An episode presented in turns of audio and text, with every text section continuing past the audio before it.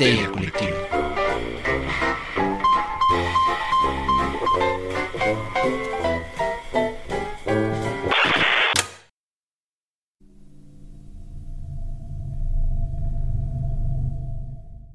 Esto es Histeria Colectiva, el programa donde Fernando Santamaría, Ricardo Medina y el Dr. Braham se sientan alrededor del círculo de invocación para abrir la caja de Pandora y volarse la tapa de los sesos platicando sobre ficción, magia, ocultismo, casos supernaturales, literatura y todo lo que tenga que ver con la cultura del horror. Buenos días, buenas tardes, buenas noches, donde sea que se encuentren, a la hora que se encuentren escuchando esto, muchas, muchas gracias por dejarnos llevar todo el terror a sus oídos. Yo soy Fernando Santamaría y les doy la bienvenida a Evil Inc., mejor conocido como Corporación Malito. Eh, por favor, a las momias que están dejando los baños llenos de vendas, o lo que espero que sean vendas, sáquenlos de ahí, échenlos en el bote de basura, no lo avienten a la taza del baño. No, por Eh, favor. Y al fantasma de la fotocopiadora, al nuevo interno, eh, muchísimas gracias por venir. Eh, esperemos que no te quedes encerrado en la fotocopiadora como el becario anterior. Yo soy Fernando Santamaría. Creo que ya me había presentado, ¿verdad? No sé. Creo que es la segunda vez que me pasa que se me olvida si me presento. Bueno, esto será un problema para producción, pero no para nosotros. y antes de que comencemos, quiero darle la bienvenida a la mesa reñoña que me acompaña hoy para hablar de un gran tema. En el círculo de invocación se está manifestando el hombre, el mito, la leyenda. El buen doctor, doctor Braga, ¿cómo está? Hola, ¿qué tal? Muy buenas noches. Eh, por cierto, eh, aviso de oficina rápido. Ya descubrimos cuál es el problema con el microondas. Por favor, no se acerquen con el celular encendido.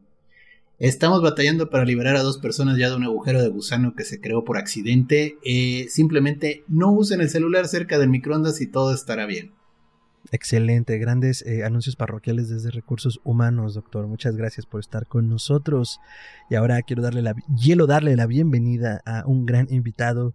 Estamos recolectando como si fueran gemas del infinito a los miembros del proyecto Apocalipsis y en el círculo de invocación se manifiesta Gustavo eh, Chávez Marcos. Gustavo, ¿cómo estás? Muy bien, muy bien. Muchas gracias, doctor. Muchas gracias, Fer. Aquí, saliendo del agujero de gusano que mencionaban acá.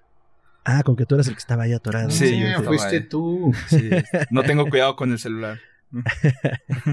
Gustavo Chávez Marcos, eh, mejor conocido como Leshy Goose, es médico y criptozoólogo, escritor de cuentos y artículos dedicados al horror y ciencia ficción para la revista Exocerebros, además de participar en otros medios como Mucho Miedo MX, y actualmente se dedica a realizar pequeñas cápsulas sobre monstruos y seres en TikTok, lo pueden seguir como arroba Leshy Goose, y también se dedica a la difusión de la literatura por medio del podcast que ya les hemos mencionado, el proyecto Apocalipsis. Gustavo, muchísimas gracias por estar con nosotros. No, hombre, gracias a ustedes por la invitación. Y hacía falta estar con ustedes, con tremendas estrellas del infierno. Ah. Y pues nada, estamos aquí listos para hablar de un gran tema, doctor, que hay en la caja de Pandora. Hoy en la caja de Pandora se abre y entre susurros de criaturas de la noche, cantos, que parece ser un amable ritual del pueblo de al lado, vamos a hablar de folk horror. De horror folclórico, del folk horror. Eh, si ya nos siguen desde hace un tiempo, sabrán que es un género que nos encanta.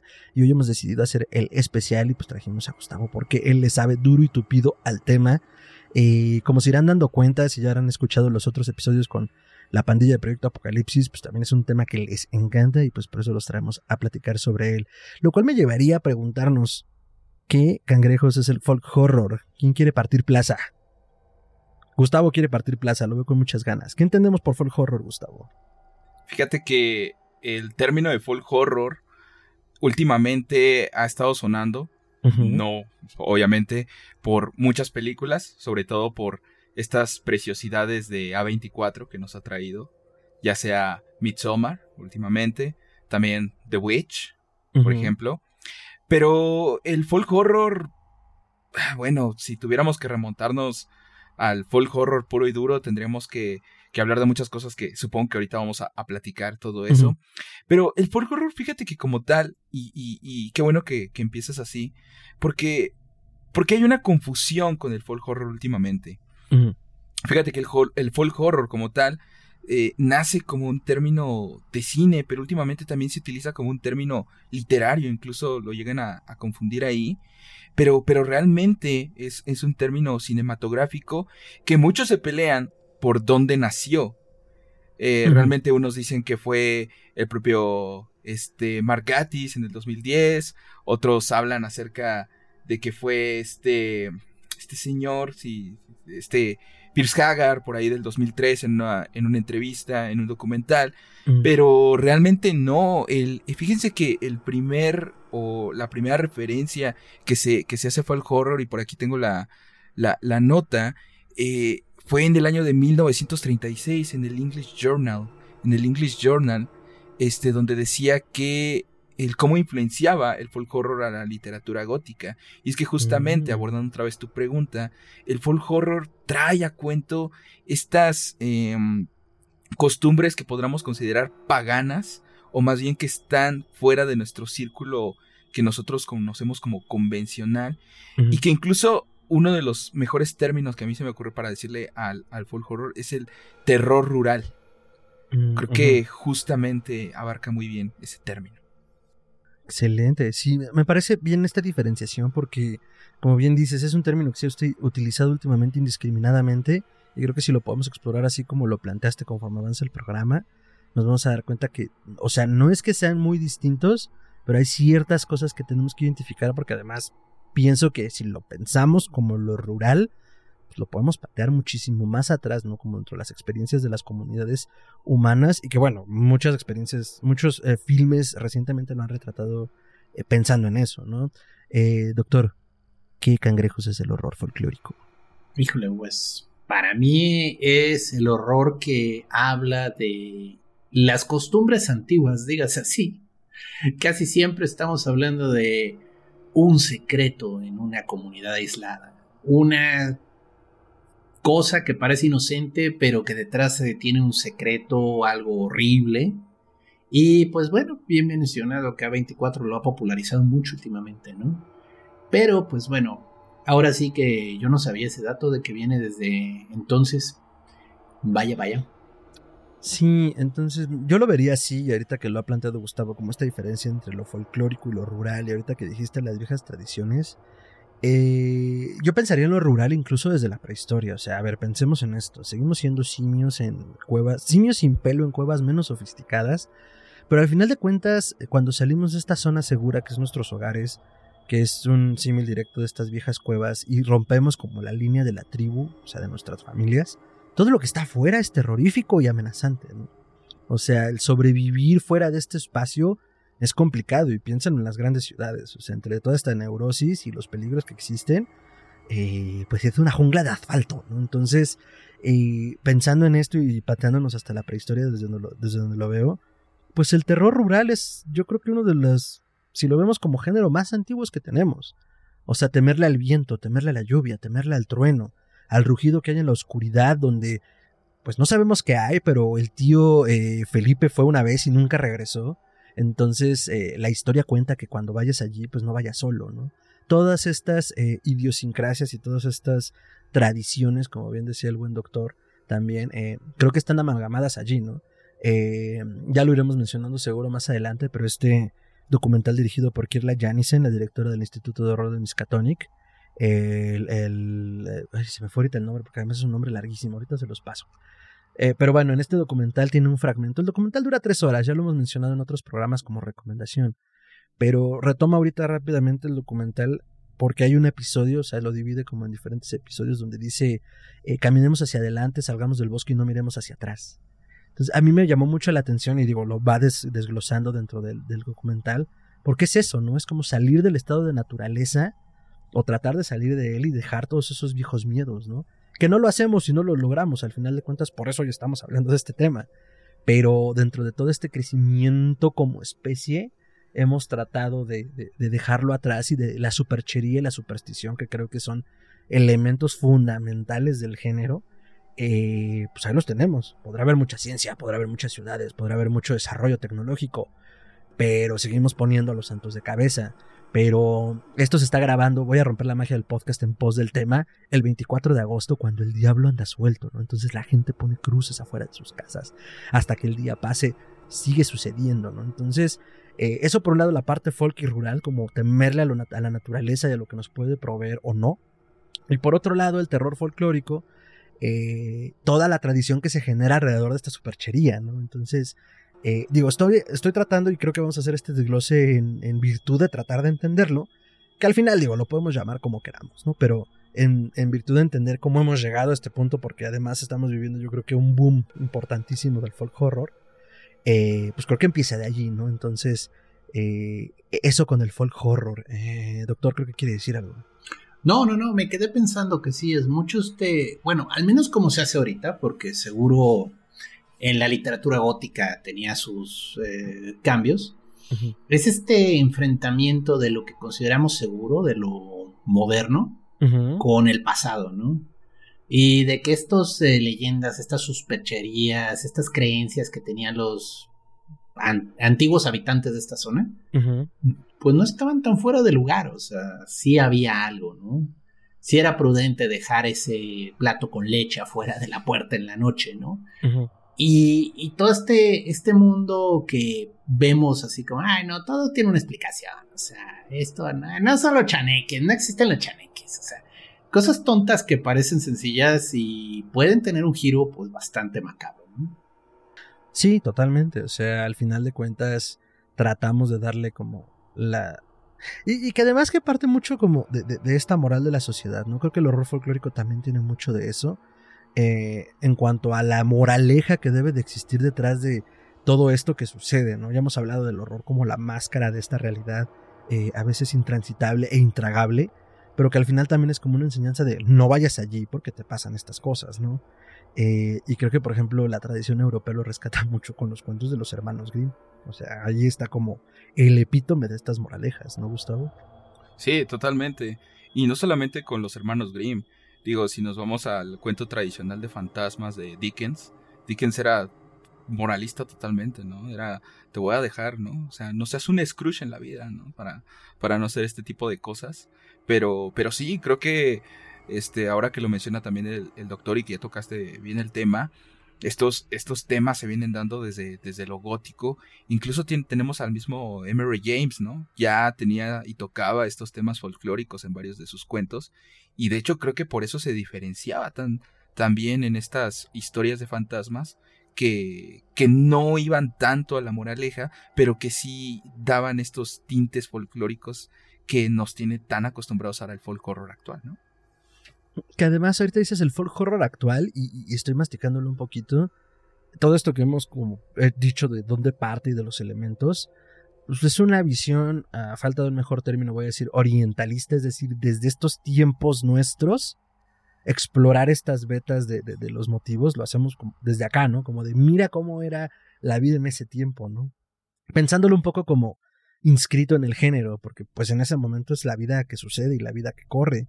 Eh, voy a quemar esta bala tal vez muy pronto, tal vez no, pero por ejemplo en La Bruja de, de, Robert Eggers eh, plantea una situación de una familia rural, bueno, una familia que vive en una de estas colonias y de estas aldeas de la Norteamérica rural y que por pasados de puritanos, para los propios puritanos, pues son expulsados de esta comunidad, ¿no? de esta tribu y tienen que formar su propia tribu.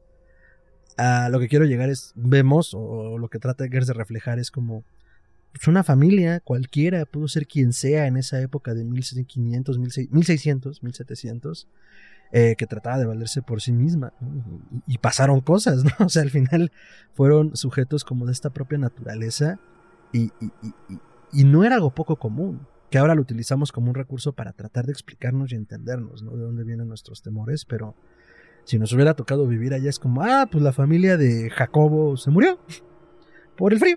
Y pues pobres de ellos, a lo que sigue, ¿no? Y ahora es un recurso narrativo para nosotros que, no sé, se me hace chistoso como verlo así desde estos tiempos, ¿no? Porque al final de cuentas, eh, y lo hablamos como personas de ciudad también, o sea, es como, ah, mira, allá afuera, en, en, en, el bosque, como decía Gerardo, no están los chaneques, están los duendes, están estas criaturas. Pero lo hablamos desde la ciudad, ¿no? Entonces, algo, algo se gana y algo se pierde como al verlo desde, desde esta burbuja, ¿no, doctor? Uf, a ver, pues este sí, sí, sí, definitivamente. Aquí el tema es eh, cómo lo vemos, ¿no? O sea, y sí, desde la, vaya, desde los hermanos Grimm, por citar a alguien, se intentó preservar estas leyendas y tradiciones culturales que había en toda la zona de los países germanos, ¿no? Eh, escondido detrás de los cuentos de hadas de los hermanos Grimm hay muchas veces leyendas más antiguas. O sea, la manera en la que sobrevivieron estas historias a la cristianización en Europa fue precisamente convirtiéndolos en leyendas, en cuentos, en historias que le cuentas a los niños. Eso a los predicadores no les preocupaba, ¿no? Pero detrás de todas las figuras que hay ahí, muchas veces ves a los dioses nórdicos, ves a Odín, ves a Frigga, ves a Loki, aunque ahí pues parece una madrina, parece un diablillo, o sea, siempre están ahí, o sea, no dejan de irse, ese es el punto. Entonces, igual acá en América, o sea, tenemos esta superimposición de la visión cristiana, pero detrás de las leyendas y de las tradiciones, pues siempre hay algo, ¿no? Y comienza a haber capas detrás de capas y detrás de capas. Es como una casa que tiene muchas capas de pintura detrás de cada una, ¿no? Y de repente se te bota una por una humedad y descubres que detrás hay... Pues, alguien pintó flores, ¿no? Y te preguntas, bueno, ¿quién habrá pintado esas flores? Es un poquito eso con el horror folclórico, ¿no? O sea, buscamos este, esta conexión con un pasado que ya no nos eh, reconoce y que de algún modo pues es violenta, ¿no? Porque es horror. O sea, al final podríamos hacer una historia bonita, así muy tierna, pero la idea está que hay un trasfondo horrible, ¿no? Entonces algo feo va a pasar. Porque no conoces los viejos caminos, porque no conoces las formas, porque no conoces los apelativos. Aquí en México, por ejemplo, estaba leyendo el otro día a Ismael ahí en su podcast de leyenda urbana. Eh, y nos estaba hablando, bueno, del mal de ojo, pero después comenzó a hablar del mal aire. Y el mal aire es una tradición mexicana tan curiosa, o sea, supongo que existe en otras partes del mundo, pero la idea está que hay espíritus en las montañas que no les gusta que entres y entonces te enferman. O sea, el simple hecho de entrar al cerro sin precauciones, porque digo, los habitantes de ahí dicen, no, es que tienes que hacer esto para evitar que el espíritu este te joda, ¿no? Y, ya pasen su remedio, no sé, colgarse una cebolla al cuello, yo qué sé. Pero el punto es, este, es ese tipo de horror, o sea, los ancianos lo recordaban, ¿no?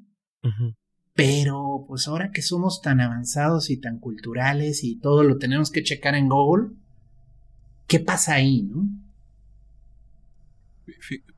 Fíjate Que, es curioso todo, todo esto. Siempre recurro a, citar este libro, siempre sale Sabrado. ¿Por qué? Eh, Arturo Graf tiene un libro que se llama El Diablo.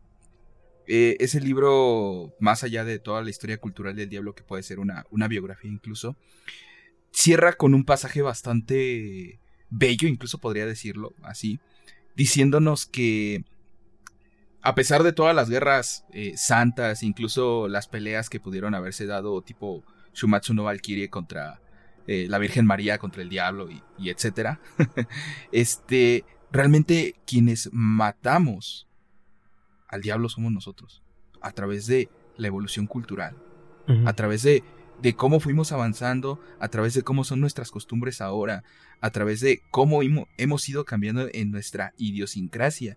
Y es curioso el, propio hecho que lo mencionen, porque incluso no estamos tan eh, lejos de ese hilo negro que jaló Mark Gatiss en esa propia entrevista que, que, ya mencionábamos hace un momento.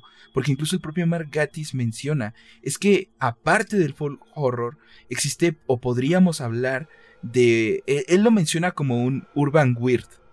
Este mm. urban weird que justamente es eh, eh, el decir de los, de los campistas, ¿no? Estúpidos citadinos, ¿no?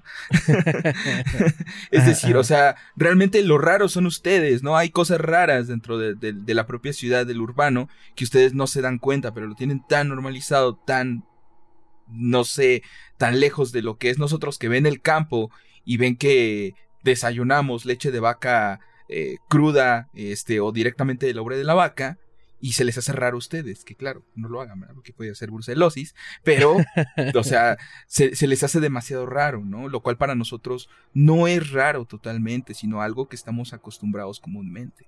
Y eso es justamente lo que pega el folk horror. Por eso el terror rural, ¿no? Sí, sí, sí. sí. Sí, es que su paganismo. claro, claro, su paganismo. Y es que me quedé masticándolo un poco porque le hiciste un gran contrapeso con esta, con esta propuesta del, del, eh, eh, del Urban Weird. O sea, porque al final de cuentas es como. Slavoj Žižek, este filósofo eh, ídolo para muchos y, y, y, monstruo, bueno, no monstruo, pero Sí, monstruo. sí, ¿verdad? Sí, ¿verdad? Bueno, monstruo para otros. Eh, pero eh, al menos las primeras cosas que yo le leí hace ya bastante tiempo hablaba acerca de lo que perdíamos a través de la falta de experiencia, ¿no? O sea, él decía, vivimos en una sociedad muy a lo el guasón jajas. Vivimos en una sociedad en la cual hemos perdido las experiencias porque en la urbanidad pues ya no cocinamos, ya no cazamos nuestra comida, ya no cortamos nuestra leña. Él al menos en ese momento no lo planteaba como algo malo, pero sí decía, sí debemos de ser conscientes de lo que se pierde a partir de la falta de esa experiencia. Claro, tenemos otras, pero, pero, pero esa enseñanza que existía en lo rural, que era pues la sobrevivencia del ser humano, pues ya la pasamos, ¿no? Entonces, eh, lo rescato por lo siguiente, porque además creo que también como en estas nuevas, eh, y por decir nuevas hablo de los últimos 200, 300 años, formas que cohabitamos y coexistimos con el entorno y cómo lo hemos transformado, eh, pues ha generado como nuevas, nuevo folclore también, ¿no? No, voy a decir nueva ruralidad, sino más bien nueva urbanidad, agarrándome de esto que acabas de decir, porque entonces me hace sentido, y esto dará para otro programa, pero me hace sentido como un paso natural hacia eh, los mitos urbanos, las leyendas urbanas como la evolución del folk horror. Entonces, eh, eh, ahorita por eso me quedé pensando, por eso me quedé en silencio, porque era como, wow, no lo había pensado así, ¿no? Que al final habla de cómo nos relacionamos con el entorno. Justamente de ahí el, popularismo de los espacios liminales o los backrooms. Eso, eso claro. Hace, ahorita qué bueno que lo mencionas, porque hoy estaba pensando algo en eso. Ah, no, ayer. Estaba viendo otra vez Oz de Jordan Peele y no me acuerdo si estaba escuchando, creo que estaba escuchando, ah, sí, estaba escuchando el podcast sobre la, la, la, la, mm, filmografía de Jordan Peele de los de Horrorama, del buen Mike Sandoval y el Dengue, a quienes mandamos un saludo si nos están escuchando. Eh, y hablaban de eso, ¿no? Como los espacios liminales que existen en la película de Jordan Peele de Oz, que es parte de, de, de, las leyendas urbanas dentro de las grandes ciudades, ¿no? Para quien esté escuchando esto y no sepa de qué hablamos, Échese un clavado en internet y cuando hablamos de los espacios liminales o los backrooms, es esta leyenda urbana en la que se ha popularizado que existen como lugares a los cuales la gente ha accesado ya sea físicamente o en sueños, pero que son como el backstage, la parte de atrás de la realidad y donde supuestamente se ven cosas extrañas. Entonces, si has tenido un sueño donde estás en un pasillo largo, largo, largo, como si estuviera en la parte de atrás de un centro comercial o un espacio donde se van repitiendo cuartos, que aparentemente no hay nada. Un ascensor también es un espacio liminal que te lleva a lo mejor también incluso a estos lugares. Entonces, eh, te felicito, has logrado entrar en la parte trasera de, eh, de esta Matrix en la que estamos. Y... Sí. Ahora, este, me estoy acordando mucho de Candyman, por ejemplo, de la original, que es un poco esta historia de un asesino que es en muchos sentidos una leyenda urbana, ¿no? Y que él le interesa que la gente cree en él porque eso lo hace que perdure. Y esta reportera que se mete a este complejo de apartamentos y encuentra un altar incluso al Candyman así a través de un hueco en la pared, está totalmente el espacio liminal ahí. Está padre. También yo me acordé mucho ahorita que estabas hablando de los espacios nuevos. En este, hay toda una leyenda urbana y de nuevo, yo sé poco de la cultura japonesa, pero esta tenía dejo de verdad de cómo podías conseguir que te cumplieran un deseo. Y era un rollo bien loco de que tenías que andar brincando de estaciones de tren a todo lo largo de, de Japón. Bueno, de la zona urbana de Japón. Tenías que llegar a tal, ahí a la derecha vas a ver el baño, no, no entres al baño, al lado está el closet del, del que limpia. En el closet vas a ver que hay algo en el piso, bórralo. Y así te tenían como en rally juntando cosas hasta que ibas terminando de hacer todo el conjuro de liberación. Y en el momento en el que terminabas en la última, no debías de voltear y debías de decir que deseabas. Ok. Y en teoría se te iba a cumplir. Y eso no está tan alejado, hablando otra vez de los creepypastas, de esta línea que eh, estuvo muy popularizada antes de los backrooms y antes incluso de los SSP, que es una fundación ahí toda loca, que búsquela también, eh, de los holders. Los holders eran estos objetos que para accesar a ellos tenías que cumplir unas ciertas reglas. Decían, ve a un hospital a las 8 de la noche. Espera hasta tal, hasta las 10 de la noche. Abre la segunda puerta a tu izquierda. Encontrarás una navaja tómala. esa navaja nos servirá como, esta herramienta nos servirá para más tarde. Pero justamente te dan una serie de pasos para concluir a lo que, a lo que justamente este, dice, dice el buen doctor y que está muy orientalizado en esas historias de vas a poder cumplir algo con eso, ¿no? Sin embargo, aguas, porque de que hay que pagar, hay que pagar, ¿no? claro. Hay que cubrir la cuota. hay que cubrir la cuota. Ahorita que estamos repasando todo esto, estoy pensando, o más bien, y seguro alguien ya habló de esto, no digo que estemos innovando, solo yo acabo de conectarlo.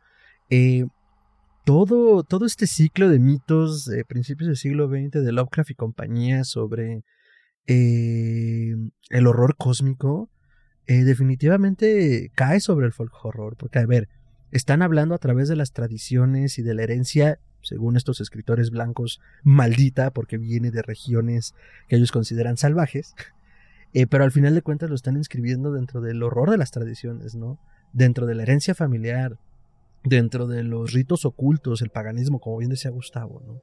Entonces, eh, eh, creo que también, hablando de los contrapesos ahorita que decíamos de, de, leyendas urbanas y de las creepypastas con el folk horror tradicional, mm, si nos vamos 100 años antes, entonces estamos hablando también del contrapeso del folk horror tradicional, que en ese momento no se le había llamado así, pero el horror cósmico, ¿no? Que hablaba como de esta transición de eh, las viejas culturas y tradiciones a, nuestra nueva evolución, ¿no? Las grandes ciudades, la ciencia, los telescopios, Plutón, Yugot, ¿no? Diría Lovecraft.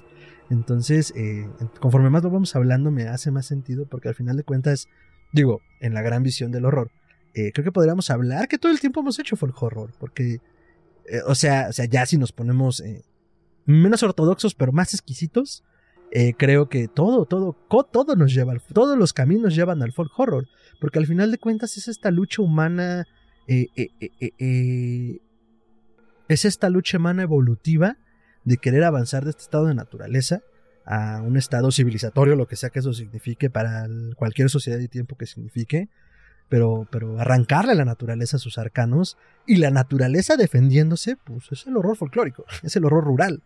Eh, Yo lo abreviaría en el tropo convencional del folk horror. Dale. Todo el mundo odia a los turistas. A ver, a ver, a ver, eso está interesante, elabora. Ah, es un tropo muy común del folk horror que llega alguien de fuera. Forasteros. Y es el que rompe el tabú. O sea, aunque no crean ya en el demonio del cerro, los habitantes de la comunidad siempre se amarran la cebolla al cuello porque dicen no vaya a ser el diablo. Ajá. ¿Sí? Sí, sí, claro. Pero tiene que llegar el investigador que no cree en esas sarta de sandeces, que se siente muy avant-garde, muy eh, adelantado. Sí, que además está mal, ¿no? Estos pueblerinos supersticiosos. Y llega a romper el tabú. O sea, y de esos mil y historias, ¿eh? De folk horror. Por y vaya, yo me lo pensé por Lovecraft, porque con Lovecraft es muy común que llegue el hombre blanco con el conocimiento de su lado y pues por estar explorando la cueva, por estar leyendo las inscripciones en la piedra, por estar este, haciendo preguntas que no debía entre los nativos, le va mal, le va mal. Entonces, el tropo es, nadie quiere a los turistas. O sea, al final son los que llegan a romper el orden establecido, ¿no? Y es de nuevo esta percepción del extraño. O sea, la palabra extraño deriva de extranjero también. Entonces, y esto es una visión muy de cuando éramos pequeñas comunidades aisladas y no confiábamos en el que venía de otro lado, porque no sabías quién era. Sí, es que ahorita que dijiste los turistas, me acordé de la obra más reciente de Alex de la Iglesia, eh, Venecia, Venecia Frenia, que se estrenó, ahorita les digo, se estrenó en abril en España, pero no me acuerdo en qué festival entró. El chiste es que habla de eso, o sea, por, desafortunadamente no nos ha llegado a este lado del charco, pero es una suerte de secta organización criminal que se hace cargo de los turistas en Venecia. O sea, es como, haz patria, mata a un turista. Que esto pasa mucho en Italia, si han tenido la oportunidad de andar por esos lares, de repente te encuentras un graffiti en italiano, sobre todo en las zonas que no son turísticas, de las grandes ciudades turísticas, que dice haz patria, mata a un turista. Hombre, ya pasa en México, haz patria, mata un chilango. Y eso iba. Ah, sí, es cierto. Tan normalizado que no lo tenía en el espectro. Sí, claro, totalmente totalmente. Y, no lo había pensado así, o sea, como, como parte del folk horror el llegar como a estos espacios donde rompes el tabú. Una película que me lo hace muy evidente, que creo que todavía está en Netflix, que se llama... Ay, güey, se me acaba de ir esta película tailandesa que se hizo muy famosa. De Netflix. ¿La Medium? No, no, La Medium fue una cosa en el cine, que también a mí me, a mí me gustó. A mucha gente como que no le encantó, pero, pero a mí me gustó la Medium. Ay, ahorita les digo, se me acaba de ir el... Ah, de los turistas gringos que atacan la casa de espíritus. No, no, no, no. Bueno, esa no, sé cuál es. es, es, es, me imagino que te refieres a esta cinta eh, donde, ah, bueno, aborda justamente también la, esta onda del influencer que tiene una cámara en el ojo y que, y que graba, ¿no? Esta, estas ondas. Porque es esta tailandesa y la que estuvo sonando ahorita en Netflix, que tiene muchas referencias también en parte con Noroi. sí es, sí es este una película de cámara en mano, pero no es en el ojo. Es de unos youtubers que se lanzan a sí. Maleficio. Maleficio. Ya. Maleficio. Sí. Tiene, tiene bastantes referencias con Noroi. A mí personalmente me gusta más Noroi. Yo no he visto Pero. Ajá. Pero, pero bueno, o sea, digo, eh, entiendo, entiendo esta parte. Pero fíjate, y, regresándome tantito a lo que dijo el doctor, es que, eh, es que, fíjate que yo tengo una historia muy curiosa con Midsommar. A ver. Y es que cuando yo la estaba viendo con mi novia, sí. al final, eh, bueno, mi novia tiene una relación odio de este con con Nari Aster. pero, pero bueno, independientemente de su relación de amor-odio, este, cuando termina de ver Midsommar me dice, no me gusta. Ajá. Le digo, ¿por qué? Y me dijo, es que, dice, si te pones a ver la película, la culpa la tienen los que llegaron. O sea, llegar y ver a ese cuate que se está orinando sobre donde estaba la, la estaban ahí sus antepasados, es como de, se lo ganaron, totalmente se lo ganaron, ¿no? Entonces es justamente esto que dice el buen doctor. O sea, todos odian a los turistas, ¿no?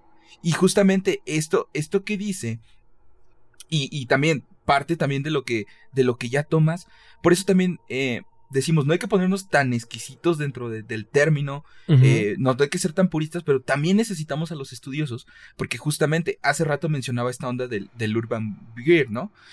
Eh, este, este término eh, mal mencionado que dije que fue Margatis, no fue Margatis, fue Adam, Adam Adam Scoville, que es uno de los más estudiosos del folk horror, Adam Scoville, de hecho, marca tres pautas en lo que es el folk horror. Esas tres pautas dicen, o sea, la primera es la comunidad aislada o el pasaje remoto. Esa es una. La segunda es prácticas rituales paganas. Esa es la segunda. Y la tercera es las sociedades secretas, los cultos o la secta. Adam Scoville dice, para clasificar una cinta que, que vuelvo a lo, a lo principal que dije, el término nace del cine, dice, para clasificar una cinta, la cinta debe de tener por lo menos una de estas tres características para poder decir es folk horror. Ahora, ¿por qué digo que también no hay que ser tan puristas en este sentido? Porque ahora sí, regresando a lo que dice mm, este Pierce Hagar, Pierce Hagar menciona cuando hace esta famosa trinidad del folk horror, que supongo que ahorita también van a, vamos a mencionarla, eh, Pierce Hagar dice, es que cuando yo estaba buscando salirme de lo que hacía ya la Hammer en cuanto a términos góticos, hablando de eso, yo quería encontrar algo nuevo, yo quería hacer algo que me rememorara el campo.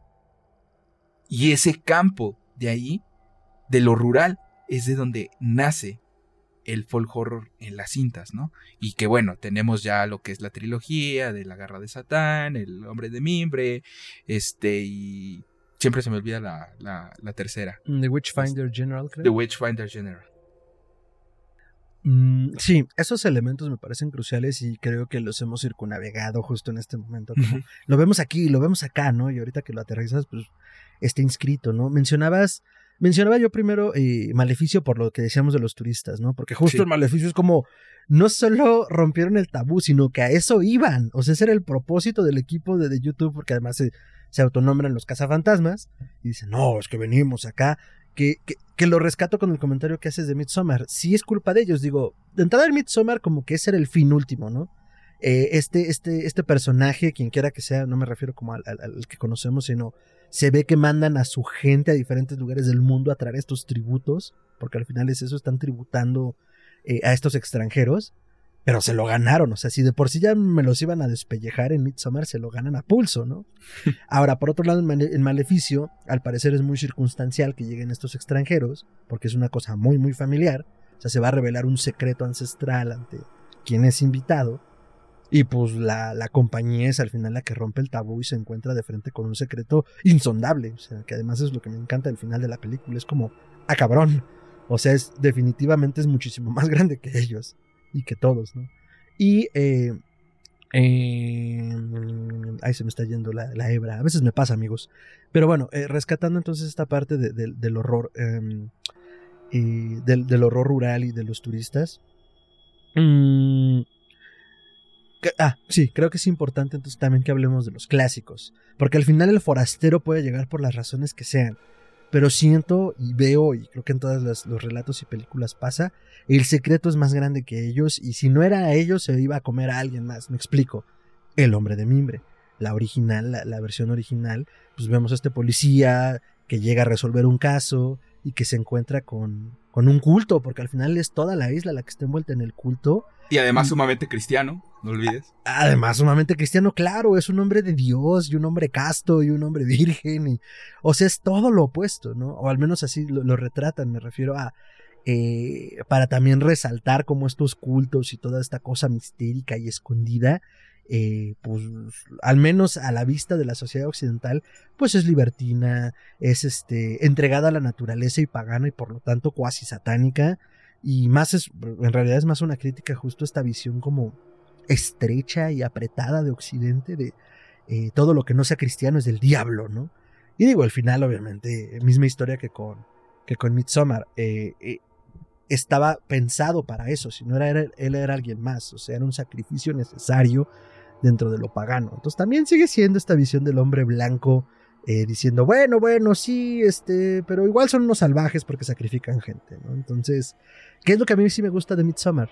Tiene muchas cosas que con el tiempo lo vi como fallas, pero lo que me encanta es como, pues mira, es que también los blancos pueden estar bien locotes, o sea, dentro del folk horror no importa tu color de piel, sino qué tan eh, pasado de hongos estés, ¿no? Entonces, eh, eso es lo que a mí me encanta de The Wickerman, que en un momento en el cual eh, eh, eh, digo, estamos hablando de los 70 pero al final de cuentas, pues ya empiezan como a explorar estas vetas más allá de, de, lo cristiano, ¿no? O sea, vaya, ya no es un discurso moral, sino que parte del entretenimiento, parte del morbo y también como, pues cualquier gente puede estar bien locota, no necesita estar perdido en una isla de Tuvalu ulterior. Doctor, el hombre de mimbre.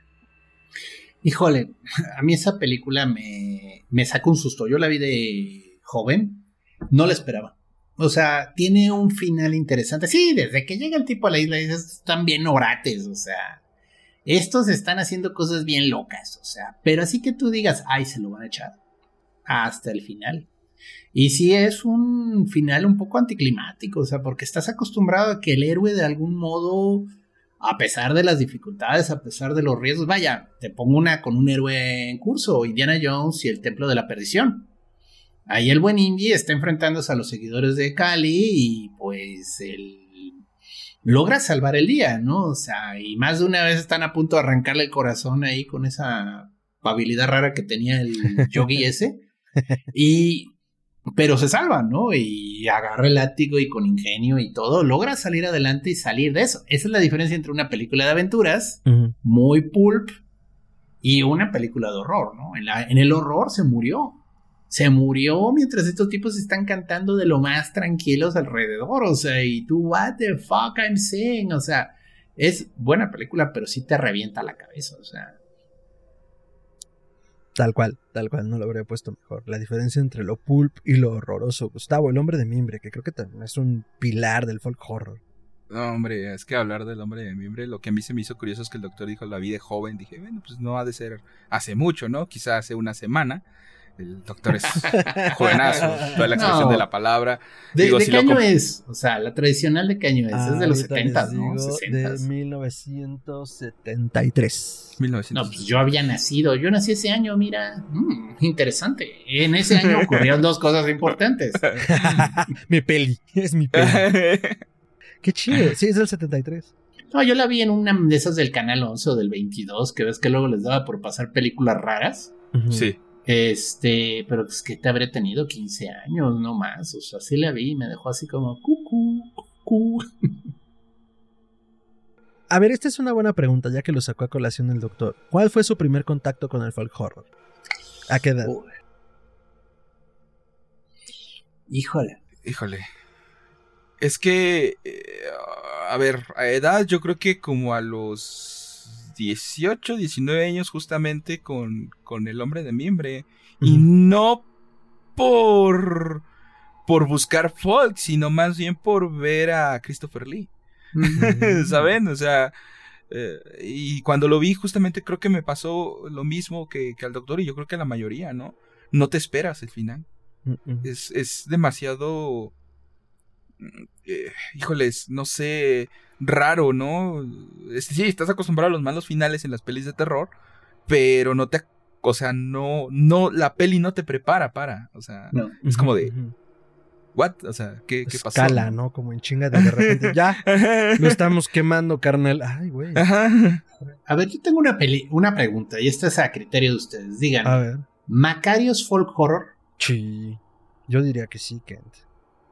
Pues yo vi Macario, o sea, y sí me asustó. O sea, esa película me, me dejó mal. O sea, esa escena de las velas en la cueva se ve bien ñoña hoy en día, pero créanme, sí impresiona. O sea, sí la ves y sí te quedas, no mames o sea, se apaga la vela, se acaba la vida. Y pues todo el rollo de que, pues es que ya te moriste, Macario, no te has dado cuenta, o sea, ya te moriste. Ay. y luego leí el cuento y el cuento es mejor todavía, pero bueno, esa ya es otra historia. Yo creo que fue primero Macario, ¿eh? Eso sí la vi ya muy joven. Más joven que el hombre de mimbre. Fue tu versión del pasaje de muerte y sueño Sandman versión mexa, ¿no? Macario ya te moriste. pues sí. Eh, yo pienso que tal vez mi primer contacto. ¿Ustedes contarían la bruja de Blair como parte del folk horror? O sea, sí no tanto. Algo, es, que, es que tiene cosas. Odio el found footage híjoles, vamos a tener un problema aquí. yo, yo amo el fan footage. yo no lo amo, pero me gusta bastante. Siento que hay varias cosas buenas. Es que es un género que necesita renovarse. O sea, la sí, claro, está, quemadísimo. muy trilladísimo. sí, está quemadísimo. Por ejemplo, una muy buena serie con fan footage, que de nuevo no es folk horror, discúlpeme por la vuelta. O quién sabe por qué hay cultos. Este, la de Archivo 81. Es que, eh, o sea, fíjate que alguna vez tuve yo una, no sé si llamarlo discusión, pues sí, ¿no? Porque es un intercambio de puntos de vista, donde le decía, es que si, si vamos a la de que eh, cualquier deidad pagana está, pues todo es folk horror, incluso hasta el exorcista va a ser folk horror, ¿no? Entonces, es como de, por eso yo digo que, eh, o sea, no hay que ser tan puristas, porque incluso yo a Macario la consideraría más folk horror este, pero también sí hay que, creo que seguir ciertas pautas. Incluso eh, el maestro Grajales, Jorge Grajales, eh, eh, en, algún, en alguna clase justamente también mencionaba, es que, pues, o sea, están los, elementos están ahí, ¿no? Quizá no son tan textuales como los marcaba Scoville, ¿no? Así como de, tiene que estar esto, tiene que estar esto, pero están, ¿no? La, la, los símbolos están y, es tomarlo, ¿no? En, en este sentido y, y vámonos, ¿no? Bueno, yo me iba más al fan footage, o sea, que, que me gusta el juego que hacen en la adaptación que hicieron del podcast, de cómo están cambiando incluso de cámaras, están cambiando que si son archivos de audio, que si son archivos de video, que si son fotografías. O sea, es, me gusta porque cambian y juegan con el tema del fan footage de una manera muy original. Porque a mí, yo ya me cansé de la cámara borracha, discúlpame, pero ya, ya, llamarte de que sean excusas de mala, mala imagen porque la cámara es chafita y no te presentó nada y allá andas adivinando qué es lo que te está persiguiendo. O sea, ya, ya me cansé de esas, o sea, ya. Aunque si vamos a, a lo que es, digamos, el podcast, eh, no fan footage, pero quizá falso documental eh, en ese sentido, yo me iría más a la frecuencia Kirlian. Ah, esa es muy buena. Oh, yo me iría más a la frecuencia Kirlian más que Archivo 81. Usted es un hombre, de, un hombre de cultura, señor. No le han hecho justicia a Kirlian, en mi opinión, debería de haber tenido mil veces más éxito. Sí, totalmente, estoy de acuerdo. Si no saben qué es la frecuencia Kirlian, corran a su buscador y van a encontrar una chulada de contenido. No les voy a decir más. Y son cortitos, ¿eh? O sea, de veras, son episodios de no más de 15 minutos muy buenos. Algunos sí dan miedo, ¿eh? Verdadero miedo. Totalmente. Muy bien, logrados. Bueno, pero todo esto para decir que tal vez mi primer contacto con el eh, folk horror fue La Bruja de Blair. Y si no, eh, por favor no me crucifiquen. Eh, The Wicker Man, pero la versión de Nicolas Cage es como mi ejemplo más claro. La fui a ver al cine. Pues no estaría mal. No, sabía mal. No sabía nada de la vida, amigos. Yo tiene un, tiene un lugar en mi corazón. Ese oso, ese oso. Las abejas. Ay, Dios. Ahora, Kirlian sería un ejemplo de folk horror, porque digo, es una comunidad aislada. A ver, pero que tiene un secreto. Perdón, antes de que continúes, explica qué es Kirlian. Bueno, la frecuencia Kirlian es un programa argentino que es pues, como un falso programa de radio, o sea, en un pueblo que se llama Kirlian. El locutor te está narrando, es el, ahora sí que el DJ, o sea, él está recibiendo llamadas de la gente del pueblo y está hablando. Y alrededor de todo esto siempre está ocurriendo algo. O sea, Kirlian es un lugar donde pasan cosas bien pinche raras. Y la gente del pueblo lo sabe y de algún modo la gente del pueblo lo esconde, ¿no? Entonces siempre ocurre algo y el host es como esta persona que te está narrando, sí, en Kirlian no nos gustan los visitantes. Y entonces te cuenta la horrible experiencia que tiene una persona que se les compone el coche fuera de Kirlian, ¿no? Eh, está muy bien lograda, o sea, y hay toda una historia a largo plazo de un meteoro, un cometa que va a llegar de vuelta. Y en cierto sentido es como el tema recurrente, sí, ya se está acercando el meteoro y bueno, ya sabemos qué eso significa. Ahora oiremos un, una canción que nos pidieron, o sea, y así está toda la historia, está muy bonita. Pero de nuevo, Kirlian es una comunidad aislada, o sea, es un pueblo que nadie puede encontrar, que esté en algún lugar. La gente tiene un secreto ahí espantoso. Bueno, varios secretos, porque ahí pasan muchas cosas. Muchas hay varios secretos. Uh. Sí, hay varios secretos y todo está relacionado con un evento de cierto carácter cósmico, ¿no? Que es el meteoro. Eh, no sé, ¿sería folk horror? ¿Qué opina la mesa? Eh, sí, yo diría que sí, Ken. Si lo estamos metiendo como que las creepypastas y el urban weird, que creo que Kirlian entraría durísimo en urban weird, es el paso natural, sí. O sea, porque estamos hablando ya. Y digo, es el meteoro, como bien dices, pero al final de cuentas rescata como ciertas cosas. Eh, por ejemplo, cuando está este episodio de los perros, cuando cierran una de sus temporadas, es muy bueno. O sea, le, pega también como a la parte hasta, si, si, si, recuerdo bien la historia, hasta del nahualismo, ¿no? Entonces, eh, eh, sí, yo lo metería en folk horror. Que lo hablábamos un poco antes de entrar al aire porque comentábamos la nueva película de Jordan Peele, Nope, que para este momento ya se estrenó y corran a verla si no saben que se están perdiendo una cosa espectacular según lo veo.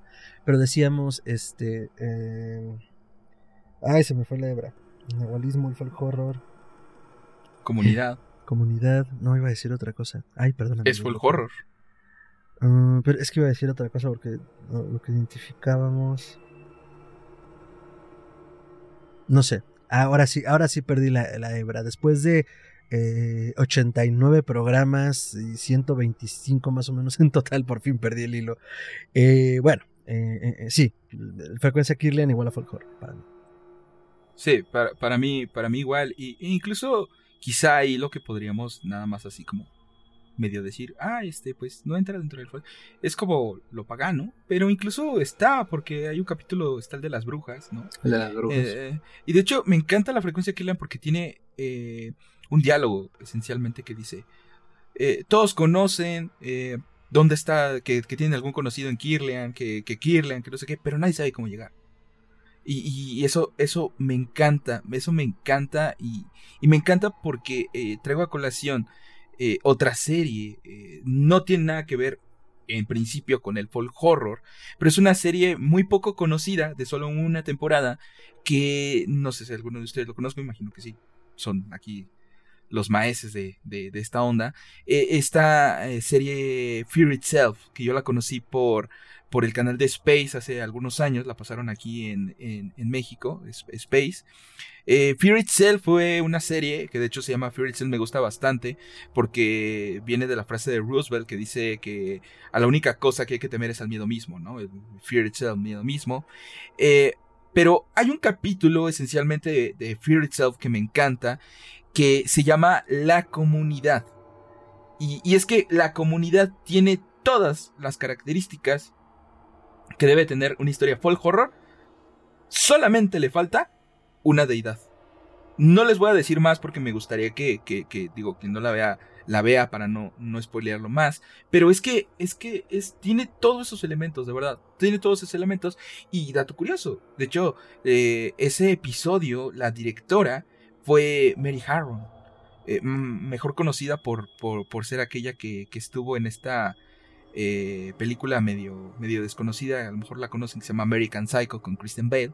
Entonces, eh, eh, es la directora de ese, episodio. Entonces, tiene toda esta, esta noción de, de, de, lo desconocido, de llegar a una comunidad, que en principio es la historia de una pareja que se casa y que encuentra, digo, pues, tratando de buscar las mejores formas para tener una familia, de tener una vida mejor, llegan a una comunidad bastante cerrada y que es bastante difícil de acceder, llegan ahí por contactos y que a través de la historia van conociendo que esa comunidad tiene cosas extrañas, ¿no? Eh, que por algo no es tan, tan fácil accesar, ¿no? Entonces, es bastante, bastante buena, es, es bastante esta onda. Yo la verdad lo, entraría, digo, si nos ponemos así en esto que dice Scoville, tiene estos elementos, es por horror, ¿no?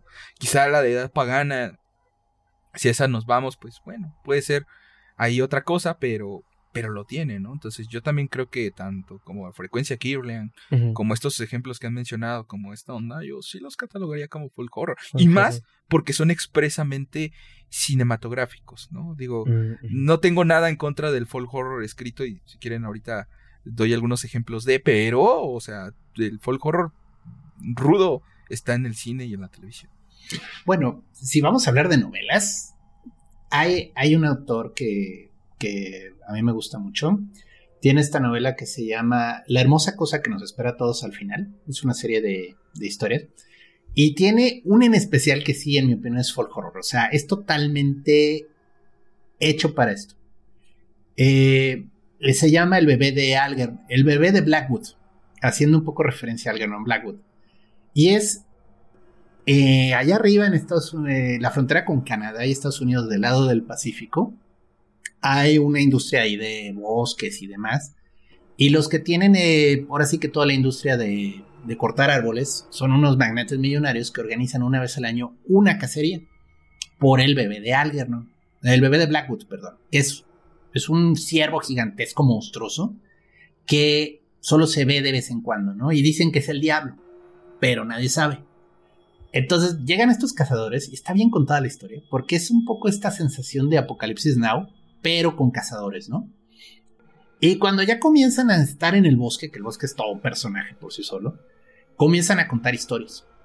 Y te das cuenta que todos los cazadores que están ahí, todos han tenido una experiencia horrible, sobrenatural, con algo en alguna parte del mundo, ¿no? Y hay una historia que en especial a mí me gusta mucho de uno de los cazadores, ni siquiera es la historia principal, que estaba cazando jaguar en la selva de Yucatán y que iba con su compañero norteamericano. Los dos eran norteamericanos.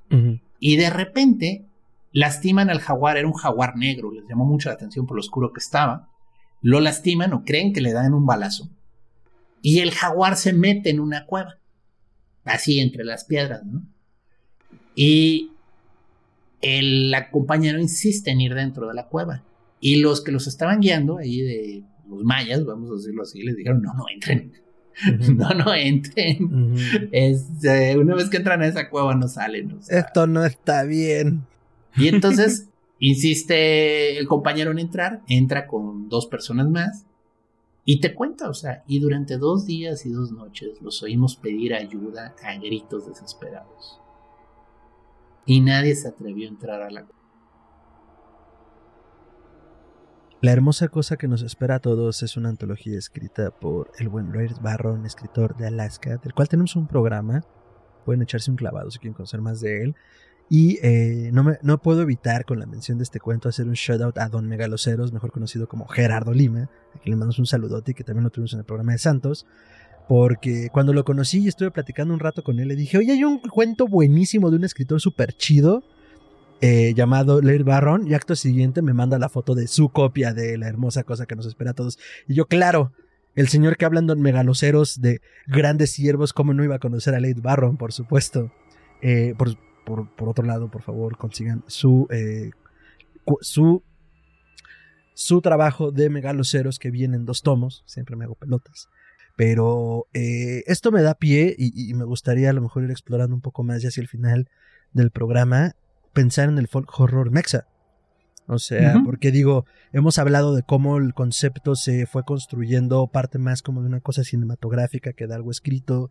Ya hablamos que se marida con otras cosas y en términos de escritura, creo que hacia atrás, pues podemos pensar más en el gótico, ¿no? Que es como esta cosa melancólica, romántica de la escritura donde eh, se hace alusión al pasado, se hace alusión a los ancestros.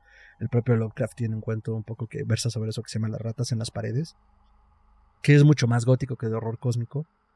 Y, bueno, o sea, está allí, ¿no? Pero aquí nuestra narrativa nacional, ¿cómo lo identificarían? Digo, ya mencionó Gerardo Macabro, pero tienen Macario. Macario, perdón, pero tienen alguna otra cosa como en la cabeza que digan, mmm, esto se antoja como folk horror. Bueno, eh, tienes esta película de Cantinflas, El signo de la muerte. es muy buena. Sí, sí, sí. O sea, eso es. Sí, sí, si me lo permites, yo creo que. Date. Se acerca al folk horror en, ese sentido, ¿no? Digo.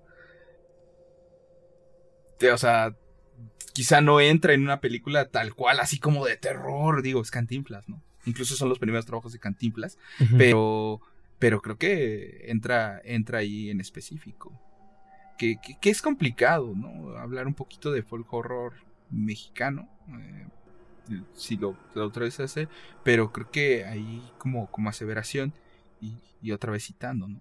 al, buen este, Pierce Haggard dice el folk horror es, va a ser diferente en cualquier lugar porque el folclore va a ser diferente dependiendo del lugar donde estés. Claro, claro, claro, totalmente de acuerdo. Es que México tiene una gran, gran, gran tradición de espíritus y leyendas que fácilmente se puede darle la vuelta hacia el horror en un segundo. Sí. Hay un, hay un autor que es un poeta potosí. Yo me lo conocí por mi abuelo, se llamaba Manuel José Otón. Él es famoso por poeta, pero tiene una antología de leyendas y tradiciones de la zona y de la Huasteca Potosina. Y tiene un cuento de lo más chistoso, pero a la vez de miedo, o sea, si está de hijos de la fregada, de una persona que lo están atormentando brujas. Entonces, en la noche llegaban unos sopilotes gigantes, se plantaban en el techo de su jacal y comenzaban a bailar encima del techo. Pero se oían las patitas de las aves, o sea, no eran eh, brujas con tacones y sombrero de punta bailando, eran sopilotes. Entonces eh, el tipo está al borde de, de la histeria. O sea, está, pero cuando llega el amigo lo encuentra todo así. Y entonces, obviamente el amigo utiliza el recurso del hombre blanco y le da un escopetazo a un sopilote, ¿no? Pero, pero efectivamente, las brujas se convertían en sopilotes. Entonces, este, sí está bien sacadora de onda la historia, porque dices, hijos, es que, no sé, la elegancia del gato negro, pues sí, pero el sopilote. O sea, Imagínate a la bruja mexicana sopilote, o sea, es así como, ok, sí, me da un poco miedo la señora, ¿no? Eh, me quedé pensando en todo esto que decías eh, sobre el. Y lo que decía Gustavo sobre el folclore, cómo cambia de lugar a lugar. En otras ocasiones he hecho como mucho hincapié en que la narrativa mexicana quizás tuvo un atraso un poco duro en cuanto a eh, qué escritores y latinoamericana, para el caso como de escritores y de cuentos y, de otros universos que se están recién explorando hace unos 15, 20, 30 años. Porque las narrativas de los mitos y leyendas pues permearon mucho como todo, ¿no? O sea, vaya, si volteamos hacia la, la, narrativa mexicana, pues es solo eso, el charro negro, la llorona. Eh, que también, bueno, se, estas grandes leyendas se comen como a las leyendas locales, ¿no? Porque hay mucho donde explorar. Lo cual me lleva a hablarles de una autora que se llama Norma Muñoz Ledo, que es una investigadora así prolífica y tiene, al menos yo le conozco ahorita tres obras que son eh, Supernaturalia 1 y 2 y eh, ahorita les digo el nombre del otro título. Eh, Bestiario de seres fantásticos mexicanos, que esto está muchísimo más dirigido para niños, pero es un extenso trabajo sobre la recopilación de las diferentes criaturas místicas y, míticas y fantásticas que existen a lo largo y ancho de la República Mexicana, y es un trabajo de campo duro, o sea, duro, duro, duro, duro. Eh, es decir, o sea, que de plano se agarran uno que está mencionado en alguno de estos libros y lo buscan en internet, poco o nada van a encontrar de él porque ya se fue a investigar como de las comunidades qué criaturas y leyendas tienen. todo esto, por supuesto, que entra dentro del folk horror. Sus libros se pueden encontrar en Amazon y alguno que otro en Mercado Libre, porque si no me equivoco, el de Supernatural y el. Ay, no me acuerdo cuál de los dos. Uno está como. No sé si descatalogado, pero está difícil de conseguir. Pero lo pueden encontrar. Pero mi punto es. Mm, creo que va versando lo mexicano más sobre eso y los últimos 20, 30 años ha habido una buena proyección y sobre todo porque pues, ha costado trabajo de distintos escritores mexicanos que actualmente están escribiendo horror y que escriben sobre folk horror. está el propio Gerardo Lima, ¿no? Eh, igual no sé si Gus tenga algunos otros ahorita en el radar que se me estén yendo que pudiera mencionar y que la gente pudiera explorar dentro del literario. Que digas, mmm, esto va versando sobre el folk horror. Bueno, no tanto actuales, digo, tomando en cuenta que, el doctor aquí mencionó a, José Otón. eh, digo, es que, es que tenías la camada de, de los mal llamados, digo mal llamados porque no, para mí no eran modernistas, sino traían el más puro dato de los decadentistas. Está Juan José Tablada con Misa Negra, un poema que rompió y que incluso lo querían ahí casi casi hasta quemar por, por todo eso.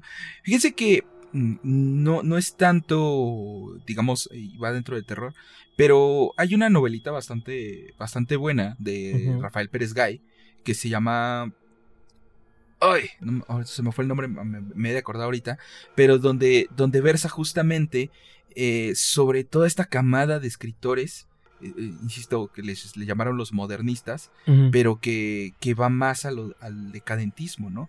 A esta onda incluso de, del ocultismo como lo que llegó a ser un poquito Baudelaire, eh, pero, o sea, es, increíble, ¿no? Y bueno, si ya hablamos de, de todo esto, pues, pues es que no solamente están los propios escritores, ¿no? Están los investigadores, digo, están ustedes con este espectacular podcast, no es por estar aquí ni por echarles flores, pero están ustedes, ¿no? Totalmente, están ustedes, está el buen doctor, está el buen Fer, está Está el buen este Ugla, que ya lo tuvieron también aquí, donde tiene un artículo bastante bueno publicado en, en, en Penumbria acerca del folk horror, justamente, que les recomiendo mucho que lo, que lo lean, que se llama Buscando el folk horror en la lotería de Shirley Jackson. Este.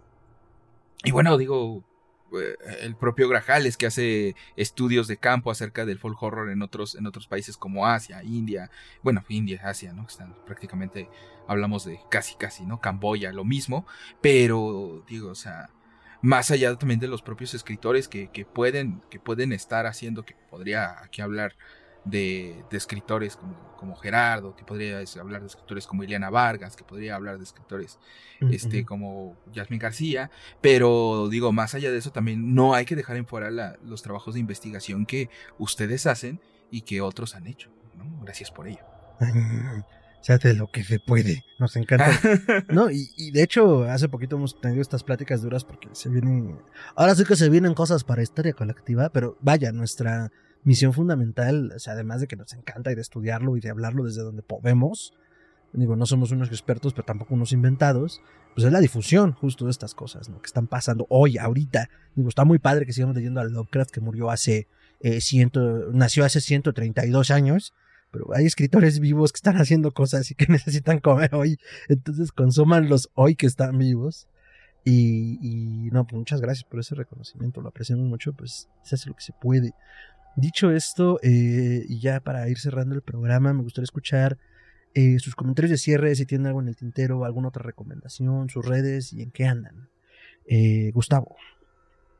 Bueno, pues antes que nada agradecerles de nuevo por la invitación. Muchas gracias por este tema que podríamos hablar toda la noche aquí de folk horror. Ojalá, ¿no?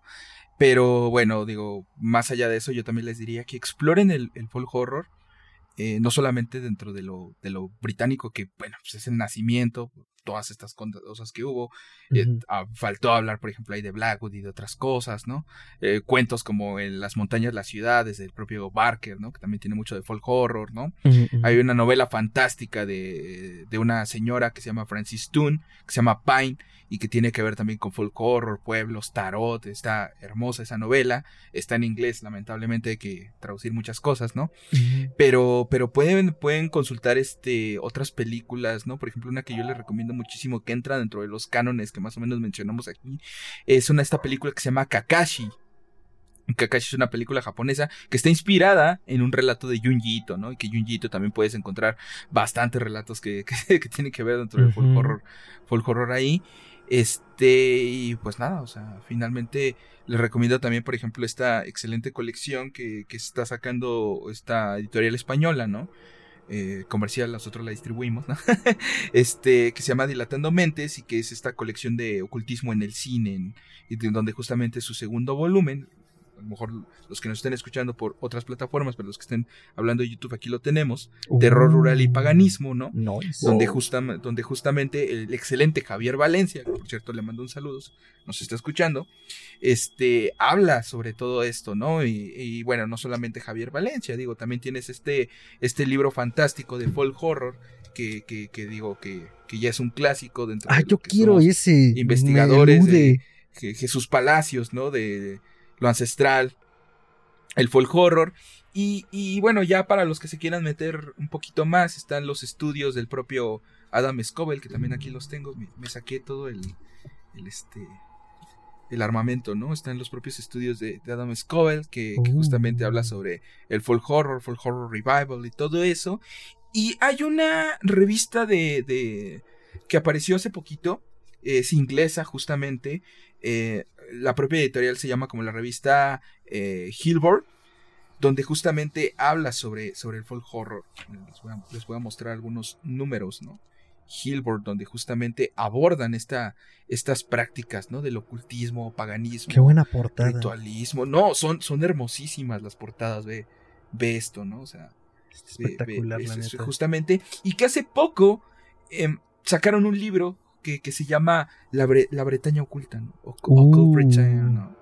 Donde es una, eh, es una guía a través de justamente de, estos espacios de, de, la, de la Bretaña, de Inglaterra, de la Inglaterra antigua. Ahí estaba John Dee, ¿no? Sí, sí, sí, sí. Mira, salió, salió ahí, ¿no? Donde, te, habla acerca de todo esto, está incluso hasta dividido por, por regiones, por estados. No, wow. no, es, yo se la recomiendo muchísimo. Esa es una guía turística que sí querría. ¿eh? Sí, totalmente. Porque sirve como guía turística, ¿no?